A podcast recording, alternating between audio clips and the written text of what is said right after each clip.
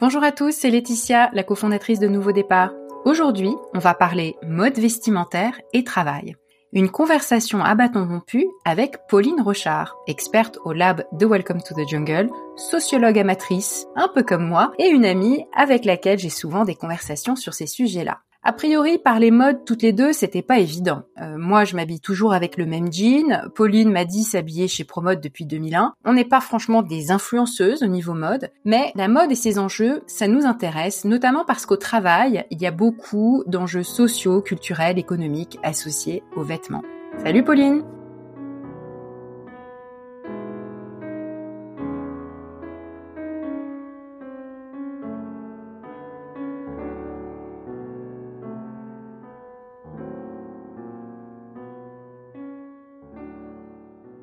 Pauline, euh, ce sujet, toi aussi, il t'intéresse beaucoup. J'ai dit sociologue amatrice parce que je sais que tu ne veux pas être appelée sociologue, n'ayant pas un, diplôme officiel de sociologue, euh, tu ne te le permettrais pas. Il n'empêche que tu lis énormément de sociologie et que tu t'intéresses euh, à de nombreux sujets avec un peu cette casquette-là ou ce prisme-là. En matière de, de vêtements et de travail, il y a énormément de sujets, mais je voudrais qu'on commence un peu par peut-être une discussion sur les les grandes évolutions du rôle du vêtement au travail. Tu m'avais dit euh, que, euh, voilà, dans notre conversation, euh, quand on a préparé ce podcast, tu m'avais parlé des uniformes et tu m'avais dit finalement l'uniforme, c'était quand même une bonne solution pour mettre tout le monde à égalité, à l'image des discussions qu'on a sur le vêtement à l'école. Pourtant, l'uniforme, c'est aujourd'hui, et ça l'est depuis longtemps, quand même un grand symbole de subordination, non? Hum, oui, oui, oui. L'uniforme au, travail euh, euh, dit énormément de choses. En fait, envoie euh, énormément de signaux.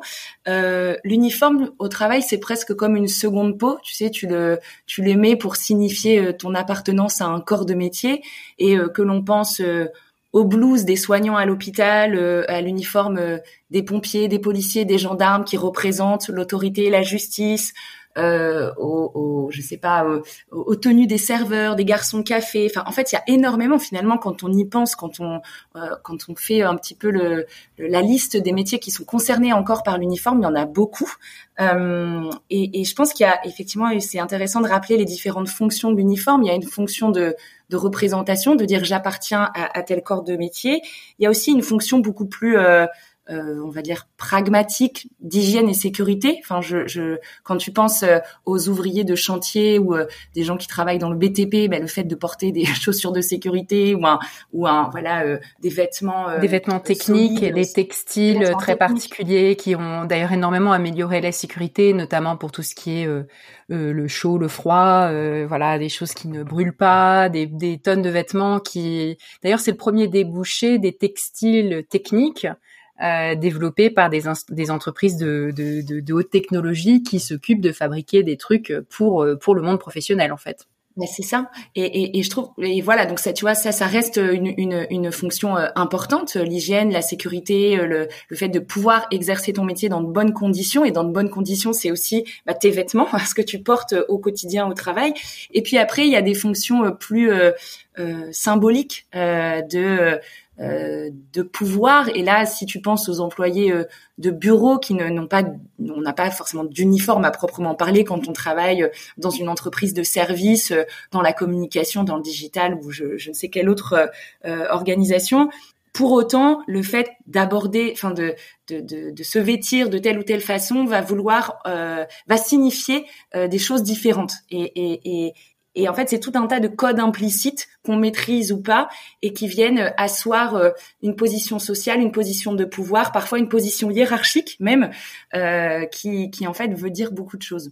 Donc l'uniforme a ce confort aussi de permettre de, de passer de l'avant à l'après, de délimiter les espaces. Et j'avais lu une fois quelque chose de très intéressant sur les uniformes. Tu as eu raison d'ailleurs de préciser que finalement cette subordination par l'uniforme, elle touche des univers peu dit réputé peu qualifié, mais aussi réputé très qualifié, comme euh, la blouse dans un laboratoire, euh, la, du chercheur dans le laboratoire, la blouse du médecin, etc. La robe d'avocat ou au Royaume-Uni la perruque du barista qui voilà enfile cette perruque que nous de France on en trouve complètement ridicule, mais qui est un, voilà un, un symbole très fort. Il y a l'avant, il y a l'après. Au moment où tu plaides, tu mets ça sur la tête et ça a une fonction euh, ça a une fonction performative, c'est-à-dire tu le mets et du coup tu es, tu endosses immédiatement ce rôle. C'est comme fermer la porte de ton bureau et dire maintenant je suis au travail. Euh, tu enfiles ta perruque et ça y est, t'es prêt à travailler. Et donc j'avais lu cet article génial sur la notion de cognition habillée. Je sais pas si ça te dit quelque chose. Enfin, c'est euh, en anglais euh, enclosed, enclosed cognition. Le fait que donc il y a eu des études qui ont été faites quand on file une blouse de, de, de chercheur, par exemple, ça active euh, les zones du cerveau que tu mobilises euh, dans, dans, ce travail-là. Et puis en plus, tu te sens euh, légitime et en, et en condition. Du coup, tu te prépares cognitivement à endosser ce rôle-là et à faire travailler ton cerveau de telle ou telle manière. De même que si on te dit, dans l'étude était rigolote parce que si cette blouse est par exemple tachée avec des, taches de couleur et qu'on te dit que c'est que c'est pas la blouse d'un chercheur de laboratoire mais la blouse d'un peintre euh, qui euh, qui est un grand créatif, euh, eh ben il se passe aussi quelque chose, c'est-à-dire que tu te sens pas euh, tu te sens pas en condition pour faire de la recherche ou être très rigoureux. En revanche, tu te sens plus créatif, etc. Alors, je pense qu'il y a une partie un peu, euh, tout petit peu bullshit dans ce genre d'études parce que c'est tellement enfin, le, les conditions de pour tester ce genre de choses sont quand même euh, présentes un certain nombre de limites. Néanmoins, je trouvais ça très intéressant parce que c'est vrai qu'on l'a tous vécu pendant la pandémie. Euh, et surtout pendant le, premier confinement, le fait de rester, parce que moi je suis beaucoup restée en pyjama, enfin je suis beaucoup restée en vêtements informes, etc. Je me sentais pas en condition et, assez rapidement, au bout de quelques semaines, j'ai commencé à mettre un jean pour, me serrer un tout petit peu, pour me sentir euh, d'attaque en fait, même si le jean ça se voit pas. Et justement le pantalon informe, euh, ouais ça le le fait pas. Et puis pareil, bah, d'avoir pris une douche, même de t'être parfumé alors que ça se sent pas sur Zoom, parce que tu te sens ouais prête à avoir cette fonction sociale, à te montrer aux autres, à te complètement. Ouais à te soumettre à tout ça. Alors je pense que ça c'est important. Pardon, je, juste revenir sur ce que tu disais, c'est très important que tu mentionnes la pandémie, parce que finalement, on, même les gens qui n'avaient pas euh, d'uniforme justement dans leur environnement professionnel se sont rendus compte à quel point euh, le vêtement et ton apparence avaient de l'importance dans ton environnement professionnel. Et, euh, et en fait, euh, ce que tu dis, le fait de, que le vêtement te permet de délimiter les espaces, de marquer une frontière, un petit peu comme le trajet. Euh, on, tu sais, on en a beaucoup parlé. Ça aussi, euh, le fait qu'on ne prenne, qu'on ne prenait plus le métro ou le bus ou sa voiture pour aller euh, dans son lieu de travail, ça, voilà, ça brouillait un peu les pistes. Et, je pense que le vêtement, c'est exactement pareil parce que quand tu quand tu t'habilles pour aller travailler, bah, tu endosses ta casquette de professionnel et tu tu tu joues le jeu de la, la d'une forme de théâtralisation. Enfin, c'est, une mise en scène de soi quand tu euh, quand tu te dis bon, je vais mettre plutôt telle veste ou euh, parce que là, je vais euh, potentiellement rencontrer un client important ou ou je sais pas, j'ai une réunion avec un boss au placé c'est c'est un petit peu malhonnête de se dire que qu'on s'en fiche, enfin que et qu'on ne pense pas le matin à comment s'habiller, comment s'habiller. On pense tous à qui on va rencontrer dans la journée. Euh, et si on a euh, une réunion importante ou un, quelque chose où on est en public, bon bah on va se, se saper différemment. Donc en fait ça ça a une importance et et surtout ce que tu disais sur le fait que pendant la pandémie, on a un peu souffert d'être en legging ou en jogging.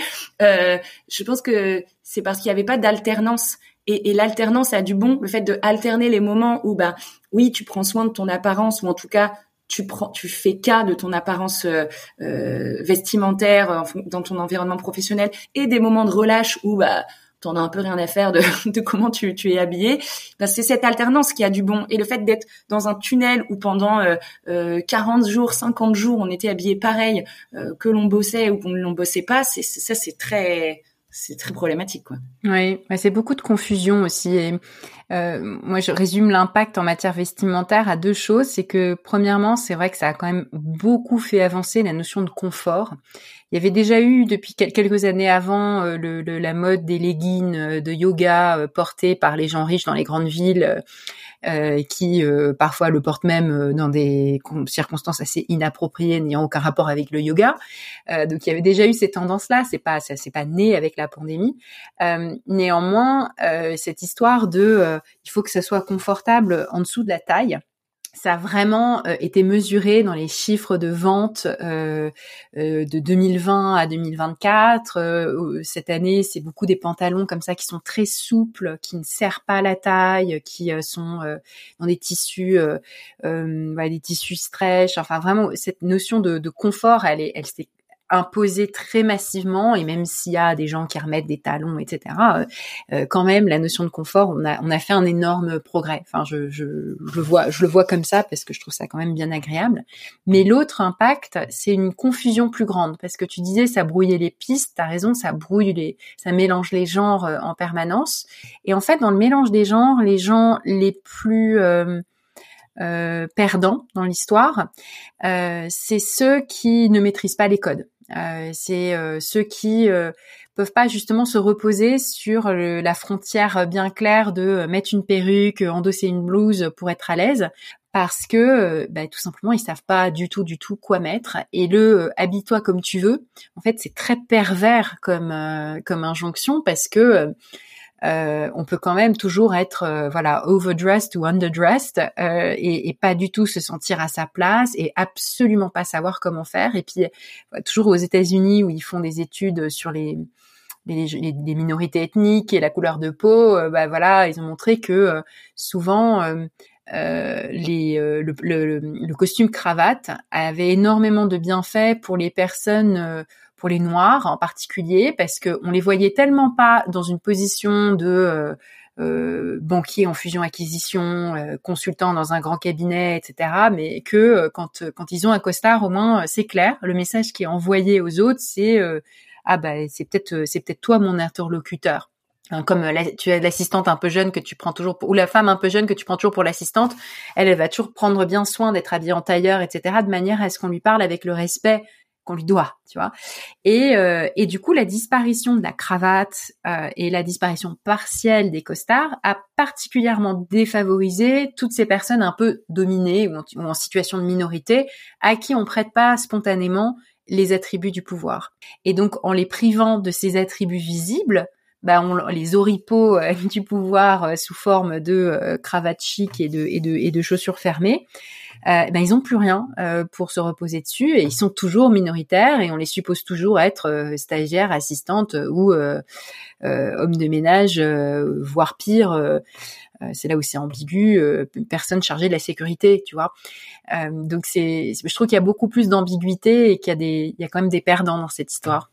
Ouais, tout à fait. Et je trouve que ce que tu dis là, c'est c'est intéressant parce que ça ça ça éclaire le, le pouvoir social du vêtement, c'est-à-dire que euh, c'est parfois c'est un peu facile d'avoir cette posture euh, oui mais il faut se, se, défaire de ces injonctions. Enfin il, il, faudrait euh, n'en avoir rien à faire de comment on s'habille de son apparence. Tu vois c'est un peu t'es absolument cool quand, quand tu t'en fiches etc sauf que c'est un petit peu facile de penser comme ça. Et, et, et surtout c'est un peu nier que le vêtement a encore une fonction transgressive. C'est un peu loin de dire ça mais ce que je veux dire c'est que il permet d'instabiliser euh, les, les, marqueurs sociaux aussi, c'est-à-dire que euh, par le vêtement, tu peux aussi t'échapper d'une fonction sociale à laquelle on souhaite t'assigner. C'est-à-dire que si tu, euh, comme tu donnais l'exemple des, des, Noirs américains qui qui sont en costard alors que on, on ne les place pas d'emblée dans cette position de pouvoir ou en tout cas, enfin c'est tout à fait des, des biais racistes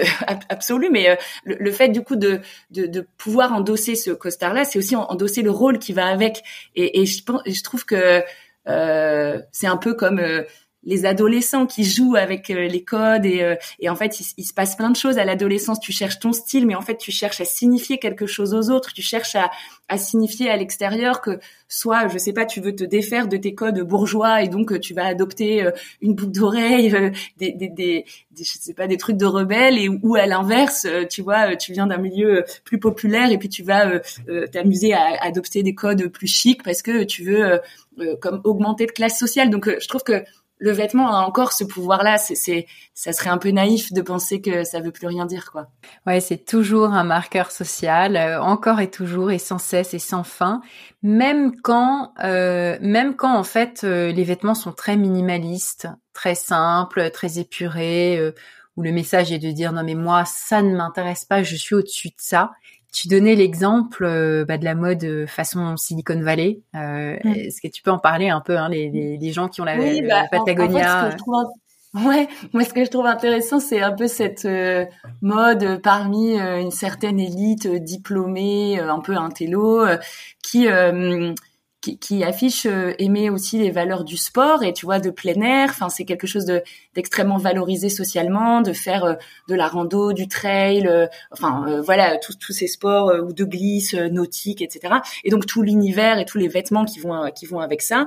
Et donc tu as des marques phares dont Patagonia est un peu euh, l'étendard parce que alors euh, c'est une marque effectivement écolo, responsable et, très très innovante et pionnière. Hein. Loin de moi l'idée de, de, remettre en cause l'engagement social de Patagonia, mais c'est plus sur ce que ça signifie comme euh, comme le, fait d'emporter.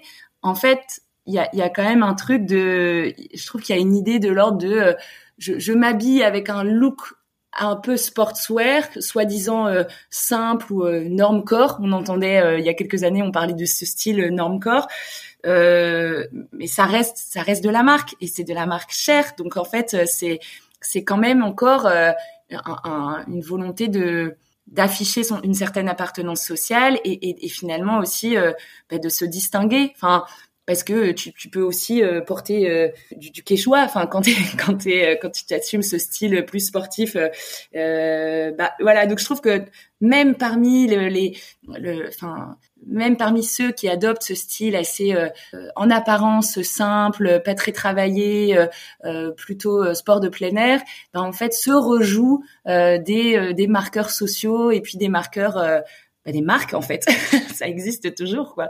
Et c'est, c'est, t'as tout à fait raison. C'est, derrière ce, ce, minimalisme, que ce soit dans le look sport ou dans d'autres looks, euh, en fait, il y a des signaux parfois très subtils de marque, de, de marque sociale en fait, qui ont pour fonction ou pour vocation à n'être perçus que par les gens qui font partie de ton groupe et de ton univers et pas par les autres. Et c'est l'une des tendances euh, phares de la mode de, luxe, euh, ce qu'on appelle le quiet luxury, hein, le, luxe euh, silencieux ou le luxe discret, voilà, très minimaliste, qui fait que comme ça de l'extérieur, tu vois un pantalon simple, et puis et puis un haut beige, tout ce qu'il y a de plus ordinaire, mais quand tu fais partie des initiés, tu sais que en fait ça c'est un vêtement de luxe extra, extraordinairement cher, extraordinairement bien coupé, et tu sais le reconnaître. Et l'avantage de ce de ces signaux, c'est que dans une période de on va dire de, de, un peu révolutionnaire où euh, t'as pas envie de te faire couper la tête euh, quand t'es milliardaire, euh, t'as pas forcément envie de la ramener comme ça dans la rue, te faire, enfin, te mettre en danger. En revanche, euh, quand tu rentres dans divers, divers univers où il y a peut-être tes semblables, t'as envie qu'ils sachent que tu en fais partie. Donc, cette espèce de voilà, de manière très subtile, il y avait il y avait des articles là-dessus à propos du procès de Gwyneth Paltrow euh, cette actrice qui est la CEO de la marque Goop, euh, qui est toujours beaucoup dans les, dans les médias et qui euh, a eu un petit accident de ski. Elle a été euh, attaquée par la personne, une, personne. On lui a demandé des dommages d'intérêt, ce qui d'ailleurs était complètement bidon parce que, enfin, elle n'était pas particulièrement coupable. Mais du coup, il y a eu, il y avait eu un, un procès très médiatisé et elle avait habilement réfléchi à son look pour ne pas avoir l'air de la riche euh, vilaine quoi méchante euh, tu vois qui va qui, qui, qui, veut la peau du gars. Donc extrêmement discret. Mais les spécialistes évidemment c'est surmédiatisé et les gens analysent des photos dans le détail ont vu qu'elle en avait à chaque fois pour 25 000 dollars sur les sur les sur, sur le corps en fait hein, de, de la tête aux pieds. Donc euh, donc voilà toujours très très très très subtil c'est un marqueur social et puis c'est un marqueur euh, de aussi d'un message euh, politique. Enfin, tu, tu, as parlé de Patagonia, le fait de porter du Patagonia, c'est dire euh, bon bah moi attention, je suis écolo, euh, je fais attention à mon empreinte carbone, etc. D'ailleurs que ce soit vrai ou pas, et tu euh, tu signales quelque chose aux autres, au travail comme dans la vie. et ça m'amène au sujet des, des gens qui, à la fois des gens qui travaillent dans la mode et puis de l'influence de ces messages dans le monde du travail sur les emplois et l'économie du vêtement. Euh, entre voilà économie et écologie, on observe cette espèce de tendance, euh, le grand écart en fait, euh, c'est euh, d'un côté la mode jetables chez Shein et et voilà l'espèce de multiplication à l'infini exponentielle du nombre d'articles, puis de, de ventes et puis de, de, quasi de voilà les choses que tu ne portes qu'une fois comme un sac poubelle en plastique, comme un sac à usage unique quoi. Et puis de l'autre côté tout ce qui relève de la seconde main, euh, de euh, d'une volonté de, de, de, recycler, de récupérer, de ne pas gâcher, d'être plus minimaliste, etc., etc. Est-ce que toi tu penses qu'il y a un éveil des consciences au travail euh, qui a une influence significative sur le monde de la mode et, les emplois qui en dépendent? Ce que j'observe, c'est que, enfin, ce qu'on observe, c'est que le, marché de seconde main euh, euh, est, en croissance, euh, forte croissance. Les chiffres sont assez impressionnants. Enfin, je, euh, aux USA notamment, aujourd'hui le marché représente 35 milliards, c'est quatre, ça sera 80 milliards en 2026, dont 50% des ventes en ligne. Donc euh, tu vois, c'est, c'est, vraiment un marché euh, d'avenir et c'est plutôt très, enfin réjouissant et, et, et prometteur. Le, tu parlais du luxe tout à l'heure. le luxe n'est pas n'est pas, enfin, est aussi concerné par ce, ce, ce, marché de seconde main. Les, les, les, prévisions de croissance c'est plus 15 à 20% aussi des, des articles de luxe qui sont revendus euh, sur des plateformes où il y a même des, entrepreneurs qui créent des, entreprises pour justement authentifier euh, ces, articles et puis le revendre dans de bonnes conditions, etc. Donc euh, oui, c'est un marché en, croissance. Donc de fait, ça va créer de nouveaux métiers. Enfin, en tout cas, ça aura un un impact fort sur euh, les métiers de l'industrie du textile et de la mode aujourd'hui parce que bah, si on pense à la seconde main, euh, ça va nécessiter de pouvoir authentifier les articles euh, et puis de, enfin la seconde main de luxe notamment, du luxe notamment, on va devoir être capable de dire bah oui c'est un vrai ou c'est une contrefaçon. Ça c'est c'est quand même ce qui n'est pas si ce qui n'est pas si simple qu'il y paraît d'ailleurs. on avait échangé sur autour d'un article sur les, les contrefaçons de luxe en fait, c'est-à-dire que jusqu'ici on présente les contrefaçons comme étant des, des, piètres copies, en fait, euh, faciles à déceler, euh, de bon marché, etc. Or, euh, pour des produits qui peuvent valoir, voilà, 5 000, 10 000, 15 000 euros, ça vaut la coup, le coup d'investir quelques centaines d'euros dans les bons matériaux et de faire l'objet bien. Et il y a donc du travail, y compris artisanal, sur des bons matériaux pour mettre au point maintenant des copies de bonne qualité qui sont très très difficiles à distinguer des originaux et des originales. Et donc là, le fait qu'il y a un marché de la seconde main qui se développe, ça risque de faciliter encore plus l'entrée sur le marché euh, des copies, ce qui est euh, pas une bonne nouvelle pour euh, le, monde du luxe.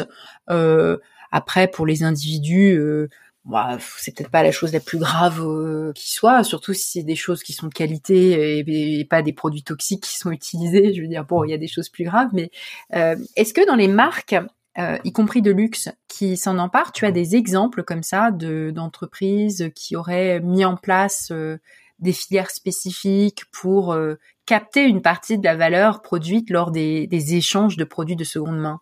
Euh, j'ai pas d'exemple en tête de, de, de marques qui auraient créé des services spécifiques. Enfin, ce à quoi je pense plutôt spontanément, c'est plutôt les, les, les entrepreneurs qui se lancent sur ce sur ce marché-là, tu vois, qui qui euh, récoltent, euh, enfin qui commandent, qui euh, récupèrent les produits et qui les et qui les revendent et qui assurent ben, à la fois l'authentification et puis ce qu'on appelle le merchandising, le fait de valoriser les produits que ce soit en ligne ou en boutique. Ce qui est intéressant peut-être peut-être sociologiquement, c'est de dire que il y a il y a 20 il y a 20 ans, la seconde main c'était un peu perçu, enfin c'était pas très bien perçu, c'était pas très valorisé d'aller euh, s'acheter euh, des, des, articles en friperie, euh, que ce soit de luxe ou, pas de tout de luxe, hein, juste s'habiller en friperie. personne faisait ça, enfin il y a 20 ans. Si on le faisait, mais on n'en parlait pas. On n'en parlait pas et c'était c'était plutôt pour des raisons économiques d'abord et pas par conscience écologique ou, ou par souhait d'avoir un article cher moins cher. Enfin, et aujourd'hui, ce que je trouve intéressant, c'est que c'est devenu c'est devenu tout à fait valorisé.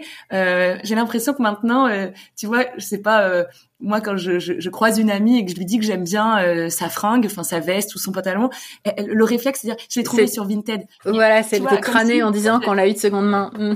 Ouais, voilà, et, et, et c'est super. Enfin, franchement, c'est très bien de, de, de, de, seconde main, le reuse et tout ça, mais parfois je les soupçonne que ce soit pas tout à fait vrai. Et en fait tu vois c'est une forme de défense de dire euh, mais non non mais je l'ai acheté d'occasion ou tu vois je l'ai trouvé dans une brocante euh. alors en plus c'est un peu frustrant quand t'entends ça parce que toi tu vas jamais retrouver la même brocante et bon bref. Mais tu vois il y a un petit je trouve qu'il y a un petit côté comme ça euh, enfin en tout cas un, un peu tu t'achètes la bonne conscience ou tu oui, bah, bah oui. oui, à bon prix. Et puis, et puis le fait que finalement, euh, il y a une espèce de honte euh, d'acheter toujours plus d'articles dans certains milieux, euh, comme la honte de prendre l'avion dans certains milieux, et tu l'as pas dans d'autres milieux. Donc, c'est ça, c'est ça. C'est aussi, voilà, encore une fois, c'est une, c'est une pratique socialement située, et, et, et, tu vois le, le, le, marché de seconde main euh, en ligne euh, euh alors Vinted c'est incroyable c'est quand même un succès incroyable parce que c'est c'est transclasse. Enfin, je veux dire, c'est c'est il y a y a des gens qui y vont par conscience écologique et parce qu'ils ont vraiment envie de pas participer à cette euh, à cette chaîne de surproduction et d'acheter du jetable et de la fast fashion. Ça, c'est très bien. Et puis il y a aussi toute une frange de la population qui va sur Vinted comme elle faisait les brocantes il y a 10-15 ans, comme elle le fait toujours d'ailleurs le dimanche matin à 6 heures. Elle va dans les bleds, elle fait les braderies pour habiller les enfants euh, parce que parce que juste ça coûte pas cher. Enfin, et c'est ça que je trouve intéressant dans le succès de Vinted, c'est que ça, ça touche toutes les catégories sociales. Euh, ce qui est un peu moins le cas des des, des euh, ouais des, des, plateformes qui à l'époque étaient euh, plutôt ciblées luxe tu vois enfin je sais pas je suis pas experte pour le coup je suis pas journaliste mode mais tu vois vide dressing euh, etc toutes ces toutes ces plateformes là qui revendaient oui ou qui permettaient aussi de louer des de louer des c'est ça des louer des, des hum, vêtements de luxe euh, à la journée, à la semaine, etc. Ça a été une mode il y a quelques années. Je ne sais pas si ça existe encore, mais euh, à un moment c'était cette idée euh, pour finalement la génération Instagram. Nul besoin de posséder quelque chose de très luxueux. Il suffit de te prendre en photo une fois et le tour est joué. Ensuite tu rends et tu passes à quelqu'un d'autre. donc manière de recycler en fait en louant. Mais je pensais plus. alors je, je, ne sais pas si c'est le cas dans le luxe parce que tu as raison que cette idée d'authentification là, il y a vraiment une, étape euh, clé euh, où elles peuvent jouer un rôle. Euh, voilà, une grande marque va dire, moi, mon rôle, c'est d'authentifier, je peux vous apporter le cachet, etc. mais je pensais aussi bah, aux, toutes, les, toutes ces filières, plus ou moins pipeaux d'ailleurs, créées par des marques de fast de fast fashion ou de fast de, de fast furniture comme comme Ikea, qui a vraiment lancé le fait de récupérer euh, les armoires, les kits, etc., de les remettre en état et puis de les, de les vendre. Euh, voilà, tu peux acheter des trucs d'occasion maintenant sur Ikea. Euh, idem, euh, bon, je pense aussi, là aussi, je pense que c'est très pipeau, le fait que H&M récupère des sacs de, de vêtements, bon, dont on sait très bien que c'est du, c'est pas du tout, enfin, c'est vraiment éventuellement, il y a une partie de la matière première qui est récupérée, mais c'est pas très exactement de, c'est pas du tout de la seconde main, même, c'est juste de la récupération de, de de certains matériaux et on n'est même pas sûr, on n'a pas tellement de communication là-dessus. On sait qu'il y a beaucoup de communication d'ailleurs un peu pipeau, comme à une époque hein, le, le, coton soi-disant euh, super bio, euh, super euh, sustainable, etc. bon, ils ont été retoqués, c'est-à-dire H&M a dû euh, H&M a dû enlever un certain nombre des affirmations qu'il qui faisait par rapport à la soi-disant euh, durabilité des matériaux utilisés, euh, parce que les promesses dépassaient quand même euh, largement la, la réalité. mais donc, mis à part voilà, Ikea, H&M, qui sont pour le coup vraiment du, de la grosse conso, plutôt sur une tendance jetable, comme, comme un peu comme Shein en, en, en moins extrême, il n'y a pas voilà, il n'y a pas cette prise de conscience de bah tiens en fait je peux aussi devenir moi-même euh, l'intermédiaire, la personne qui récupère euh, le euh, magnifique sac, le. Oui, oui. Mais si, parce qu'en fait, les, les, maisons de luxe, si tu veux, elles ont conscience que ce tout ce récit autour du travail artisanal, c'est c'est leur principal actif. Enfin, c'est extrêmement important et elles ont tout intérêt à le valoriser et à en prendre soin.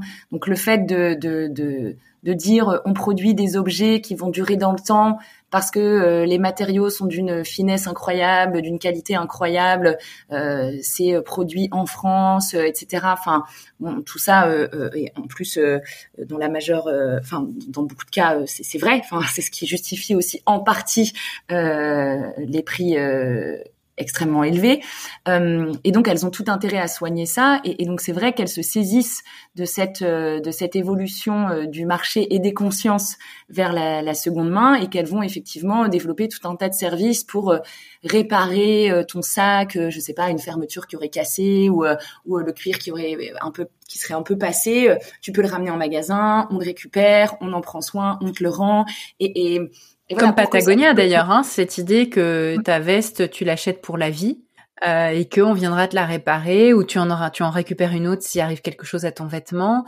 C'est c'est un, une promesse marketing très très forte euh, qui va jouer aussi sur cette idée de temps long, de transmission d'une génération à une autre.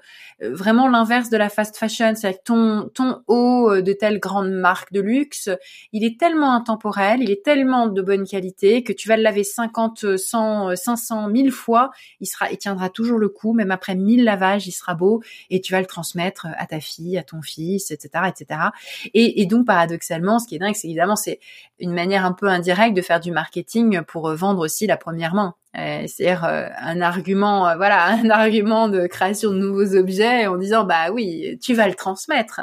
C'est un investissement, ce qui est en partie fallacieux d'ailleurs parce que cette notion d'investissement dans l'achat de produits de luxe c'est pas très très très avéré du point de vue de bah, du caractère judicieux d'un investissement pour mettre de l'argent de côté.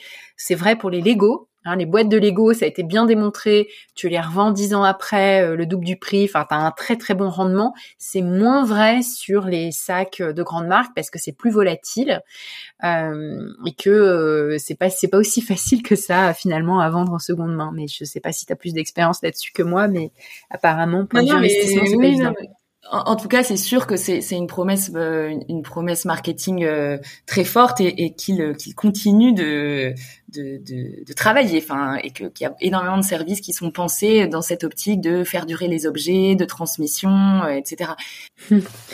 Je voudrais qu'on en vienne euh, à la question des vêtements des femmes, euh, parce que pour l'instant on en a parlé de manière euh, non non genrée et, et, plutôt de, bah, sous l'angle des, des classes sociales, des minorités ou des positions dans la hiérarchie. On n'en a pas tellement parlé du point de vue du genre. Et euh, pourtant, on n'est quand même vraiment pas du tout logé à la même enseigne au travail, que ce soit euh, bah, que ce soit relax ou pas. les femmes, elles sont jamais tranquilles, n'est-ce pas? Jamais. Elles sont jamais tranquilles. en fait, ce qui est euh, ce qui est assez pernicieux, c'est que les femmes sont toujours jugées d'en faire euh, soit trop, soit pas assez. Euh, C'est-à-dire que tu, tu, disais tout à l'heure, euh, en particulier quand tu es, quand es dans une position de, de vulnérabilité ou de domination. Enfin, je sais pas. Prenais l'exemple de l'assistante ou de la ou, de la stagiaire. Enfin, moi, je je me souviens de ma propre expérience et, et, et peut-être que tu as ces souvenirs aussi. Quand tu débutes une carrière professionnelle ou que tu découvres le monde de l'entreprise, bah tu tâtonnes et tu, tu, observes comment ça se passe autour de toi, tu essayes de te fondre dans le moule de l'organisation et de la culture d'entreprise dans laquelle tu évolues. Euh, et donc tu vas euh, adopter euh, un look euh, qui te semble être le bon. Mais parfois il y a des erreurs et puis tu en fais un peu trop. et donc c'est c'est c'est particulièrement vrai, je pense, chez, chez, chez, les jeunes femmes ou celles qui sont dans des positions euh, euh, voilà euh, hiérarchiquement euh, enfin voilà plus en dessous. Et, et, puis et, et, oui ce que je voulais dire c'est qu'en fait on, est toujours taxé soit d'en faire trop soit pas assez. Soit on est comme tu disais overdressed soit undressed. Et puis surtout on va on va en fait, les femmes sont toujours jugées, critiquées euh, sur sur leur apparence et y compris dans leur dans leur milieu professionnel. Euh, tu vois, je sais pas, on parlait euh, de l'écologie euh, tout à l'heure. C'est vrai que si euh, si t'es écolo, mais que par ailleurs tu aimes la mode, bah tu vas apparaître comme étant euh, euh, suspicieuse, pas vraiment engagée, pas vraiment cohérente. Tu vois, si tu es euh, féministe et que tu te maquilles, on va se dire ah, est-ce qu'elle est pas soumise aux dictates, aux normes sexistes, etc. donc on va te tomber dessus. Mais si à l'inverse tu tu t'en fiches complètement, bah il y aura quand même toujours quelqu'un pour dire que que t'es moche, que t'es. Enfin, en fait il y a, y, a, y a un espèce de jugement permanent. Euh, bah, je sais pas, mais moi ça me fait penser à l'anecdote de, de, de Lena situation, euh, tu, tu, tu vois là avec la, la portée euh, une robe, euh, je sais plus où est-ce que c'était au Met Gala, je, je sais même plus où c'était, mais bon bref. Ou à Cannes peut-être, non C'était pas à Cannes? Je, je sais plus. Il me semble que c'était à Cannes. Bon, en tout cas, oui, voilà, exactement. Ça avait, ça fait, ça fait une espèce de, etc. Euh, d'énorme buzz, ouais. Mm. A commenté son physique, sa robe, etc. Et en fait, c'est c'est quand même particulièrement fatigant, enfin, au sens où on a l'impression que euh, là-dessus, ça n'avance pas beaucoup. Enfin, il y a, on, ouais, on est toujours euh, soumis euh, au regard des autres et, et, et, c'est particulièrement vrai dans, dans, dans, le milieu professionnel. Quoi. En fonction du style que, as, que tu adoptes, on va, on va, on va, on va te juger.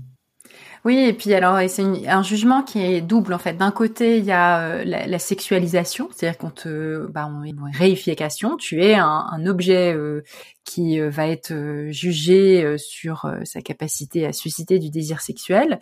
Et, et là, si t'es si t'es trop, bah, tu te décrédibilises parce que euh, bah, soyons soyons honnêtes, ton, ton entretien tu l'as eu parce que tu montrais ton décolleté et en fait t'as été embauché pour tes seins.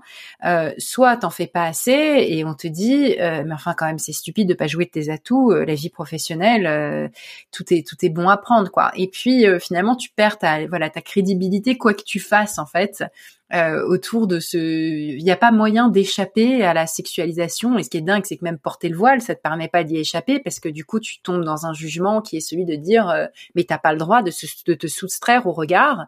Euh, T'es qu'une fondamentaliste. Donc euh, de toute façon, il n'y a aucun moyen d'y échapper. Ça, c'est le, le, gros du jugement, c'est ça. Et puis après, il y a un jugement, comme tu le dis, sur euh, sur les, les postures qui va être euh, une, une, une, injonction, enfin en, gros, tu as toujours une injonction avec laquelle tu seras en, tu seras en, en porte-à-faux. Euh, soit tu es une femme qui assume des positions écolo, féministes, etc. Mais à ce moment-là, t'as pas le droit de te teindre les cheveux, t'as pas le droit de te maquiller, t'as pas le droit de mettre du vernis sur tes ongles, etc. Et puis euh, attention, quoi, tu t'éteins les cheveux, tu t'éteins les cheveux, mais quelle vaniteuse, mais comment oses-tu? Et traître à la cause. Voilà, traître soit euh, soit tu l'as pas fait, mais l'autre mm. injonction, euh, c'est euh, de dire mais tu te laisses aller. voilà, tu te laisses aller, tu, te prends pas assez soin de toi. Voilà, tu prends pas soin de toi, tu te respectes pas toi-même en fait. Enfin voilà, donc c'est c'est vraiment c'est ça, c'est toujours un fil du rasoir, que ce soit sur la sexualisation ou sur le fait de pas la notion de prendre soin de soi ou pas prendre soin de soi. Et rien que c'est marrant, rien n'est neutre parce que rien que sur la question des cheveux, moi j'observe dans mon milieu, dans mon environnement, une injonction très forte à ne pas se teindre les cheveux milieu éduqué, euh, urbain, etc. Euh, euh, voilà, c'est bien. De... Ouais, bien sûr, bah c'est bien. Ouais, bien sûr, il faut, il faut Christine Lagarde, Elisabeth Borne, etc. Bien, bien coupé, hein, une bonne coupe de cheveux, on est d'accord, mais tu vas pas te teindre les cheveux. Et, et, ça, ça ne marche pas dans plein d'univers professionnels. Euh, dans plein d'univers professionnels, tu, tu, tu ne, ne, pas l'éteindre, c'est avoir le look négligé, c'est te faire décrédibiliser parce que t'es euh, voilà euh, ménopausé, euh, on te fait, enfin t'as des, des insultes où le, le, sexisme se mêle à l'agisme de manière ultra violente. Et bah, l'exemple des métiers de la vente, notamment en magasin, elle est très courante, c'est que les managers font des remarques euh, ça fait négliger les cheveux patins, ça fait négliger, euh, ça fait crade, etc. Euh, va te teindre les cheveux. Donc ça, c'est vraiment les du cheveux, coup un les Cheveux et les cheveux, la minceur et le maquillage. Enfin, si tu penses au métier du retail, les injonctions sur ces trois dimensions-là de la, de la féminité, ou en tout cas les normes sexistes, sont extrêmement fortes. Quoi. Il faut encore correspondre au canon de beauté, il faut avoir les cheveux teints, il faut être mince, et euh, il faut être, euh, faut se maquiller. Euh, et, et, effectivement, oui, c'est intéressant d'observer que dans un certain milieu plutôt éduqué, urbain, etc., on, on c'est un petit peu la tendance inverse, c'est-à-dire plus tu tu apparais détaché de ces injonctions-là, mieux c'est. Alors qu'en fait, c'est quand même extrêmement complexe que à la fois tu peux avoir euh, envie pour toi, enfin ça peut être ton choix euh, personnel, euh, euh soit voilà c'est ta, ta c'est, ta fonction qui appelle ça donc tu, tu dois t'y soumettre, mais ouais c'est comme tu disais c'est toujours être sur le fil du rasoir, c'est c'est en fait, c'est presque encore un, un, élément en plus de la charge mentale quoi, de devoir de devoir toujours penser à, à comment comment euh, ça va être perçu par les autres, ton look, etc. Euh, rien n'est jamais gratuit, moi je pense en fait.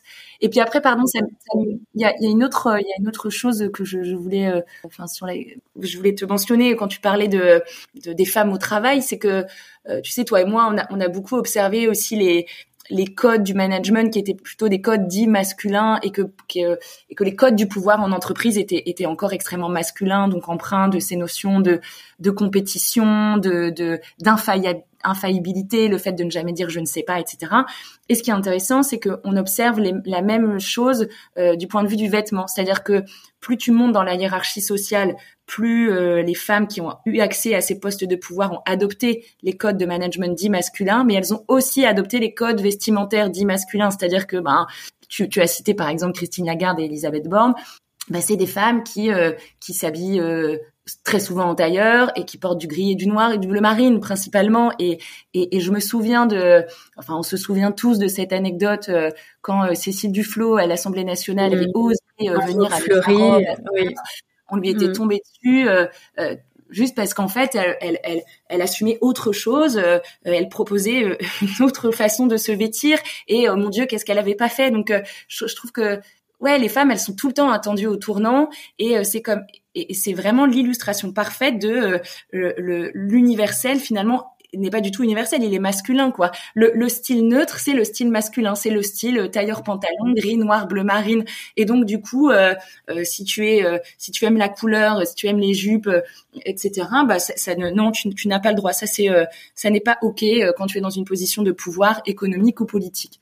Mais je le vois aussi comme un gain de temps fabuleux. C'est-à-dire que tu as parlé de cette charge mentale pour savoir euh, quoi mettre, parce qu'il y a, une, il y a, a des potentialités tellement plus grandes euh, quand tu es euh, Cécile Duflo, que tu choisis ta robe et la coupe de cette robe, et puis les couleurs et les motifs qui seront dessus, etc., etc., que quand tu es euh, euh, Christine Lagarde ou Elisabeth Borne et que tu ouvres ton placard et que c'est que des trucs identiques. Et ça, ça nous renvoie toujours euh, au style euh, Steve Jobs, quoi. C'est-à-dire Steve Jobs, il avait expliqué que voilà, il avait un placard, il avait des piles de jeans tous les mêmes, la même taille, la même marque, des piles de de haut noir de à col roulé. Et puis du coup, il réfléchissait pas, il prend pas, il perd pas trois minutes à réfléchir à ce qu'il va porter.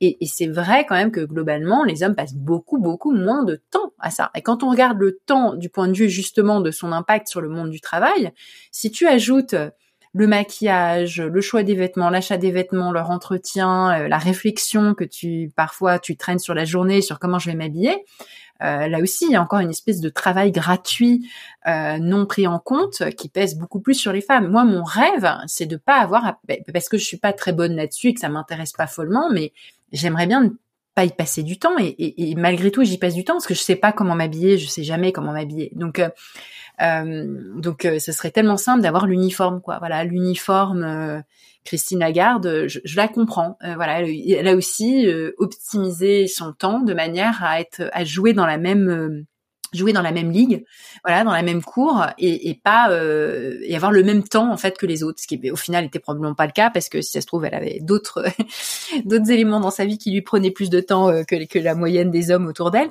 Euh, mais voilà, il y a aussi cette dimension là, il faut pas pour l'efficacité en fait. ouais, voilà, exactement. Ouais, exactement. Oui, d'aller à l'efficacité.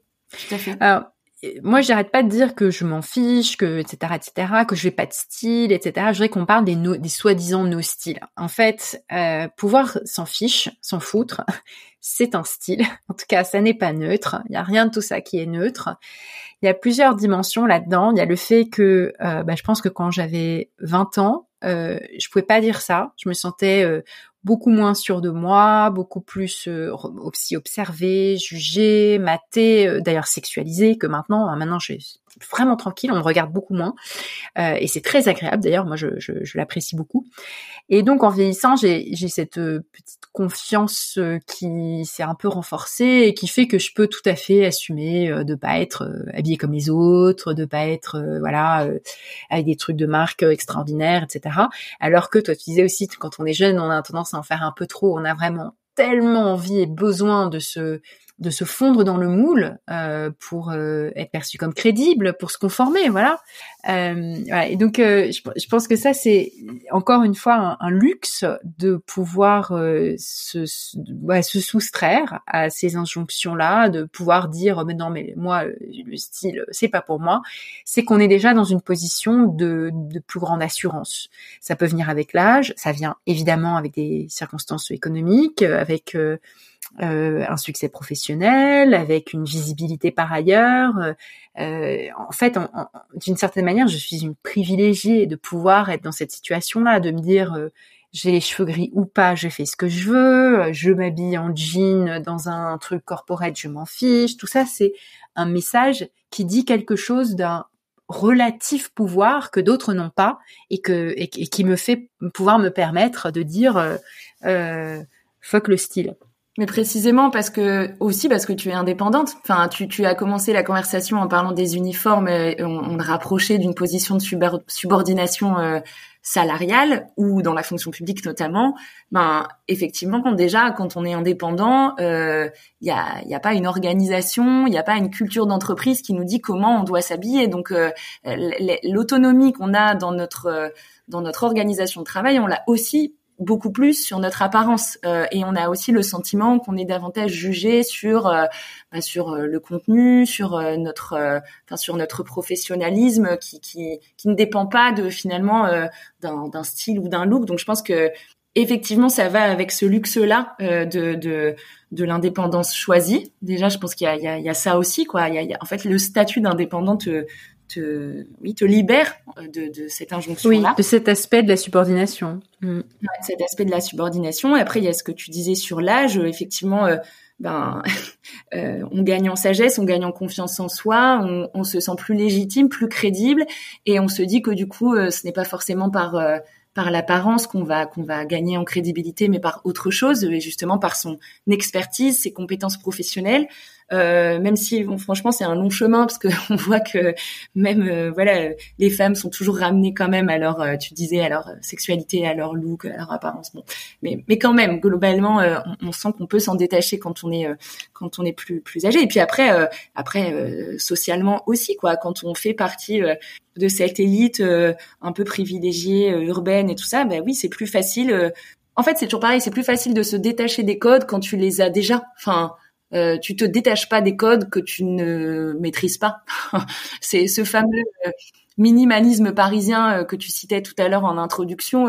moi, je suis extrêmement maintenant que je n'habite plus à Paris et toi et toi et toi non, toi non plus tu n'habites pas à Paris Laetitia et on en a déjà parlé qu'on se retrouve dans Paris, on est, enfin moi ça me fascine cette espèce d'uniformisation des corps. Enfin c'est un petit peu caricatural ce que je vais dire, mais on a quand même l'impression qu'à Paris, euh, tout le monde est beau, tout le monde est mince, et euh, les gens s'habillent. Ah mais c'est vraiment euh, frappant. Hein.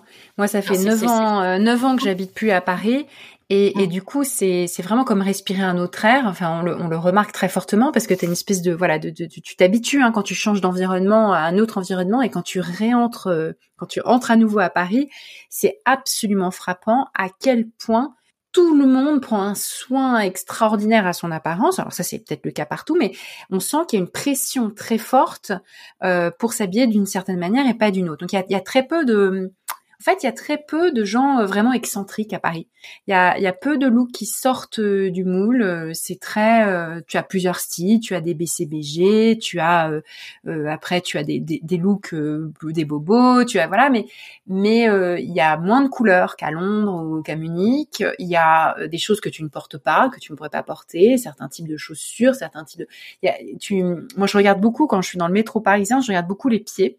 Et donc évidemment, j'ai vu passer le moment de voilà ce moment de basculement entre les chaussures en cuir euh, au, passage aux, sneakers euh, Nike, euh, Veja et, Adidas. mais on voit un nombre de modèles relativement réduit. C'est-à-dire qu'il y a une notion de ce qui relève du bon goût, qui a pas un spectre très grand et qui impose une, une, pression, une chape très forte que je ressens physiquement. C'est-à-dire que euh, je me sens, je, je n'oserais pas sortir n'importe comment à Paris, alors qu'à Londres, je sortais n'importe comment. Enfin, j'avais une, espèce de liberté totale.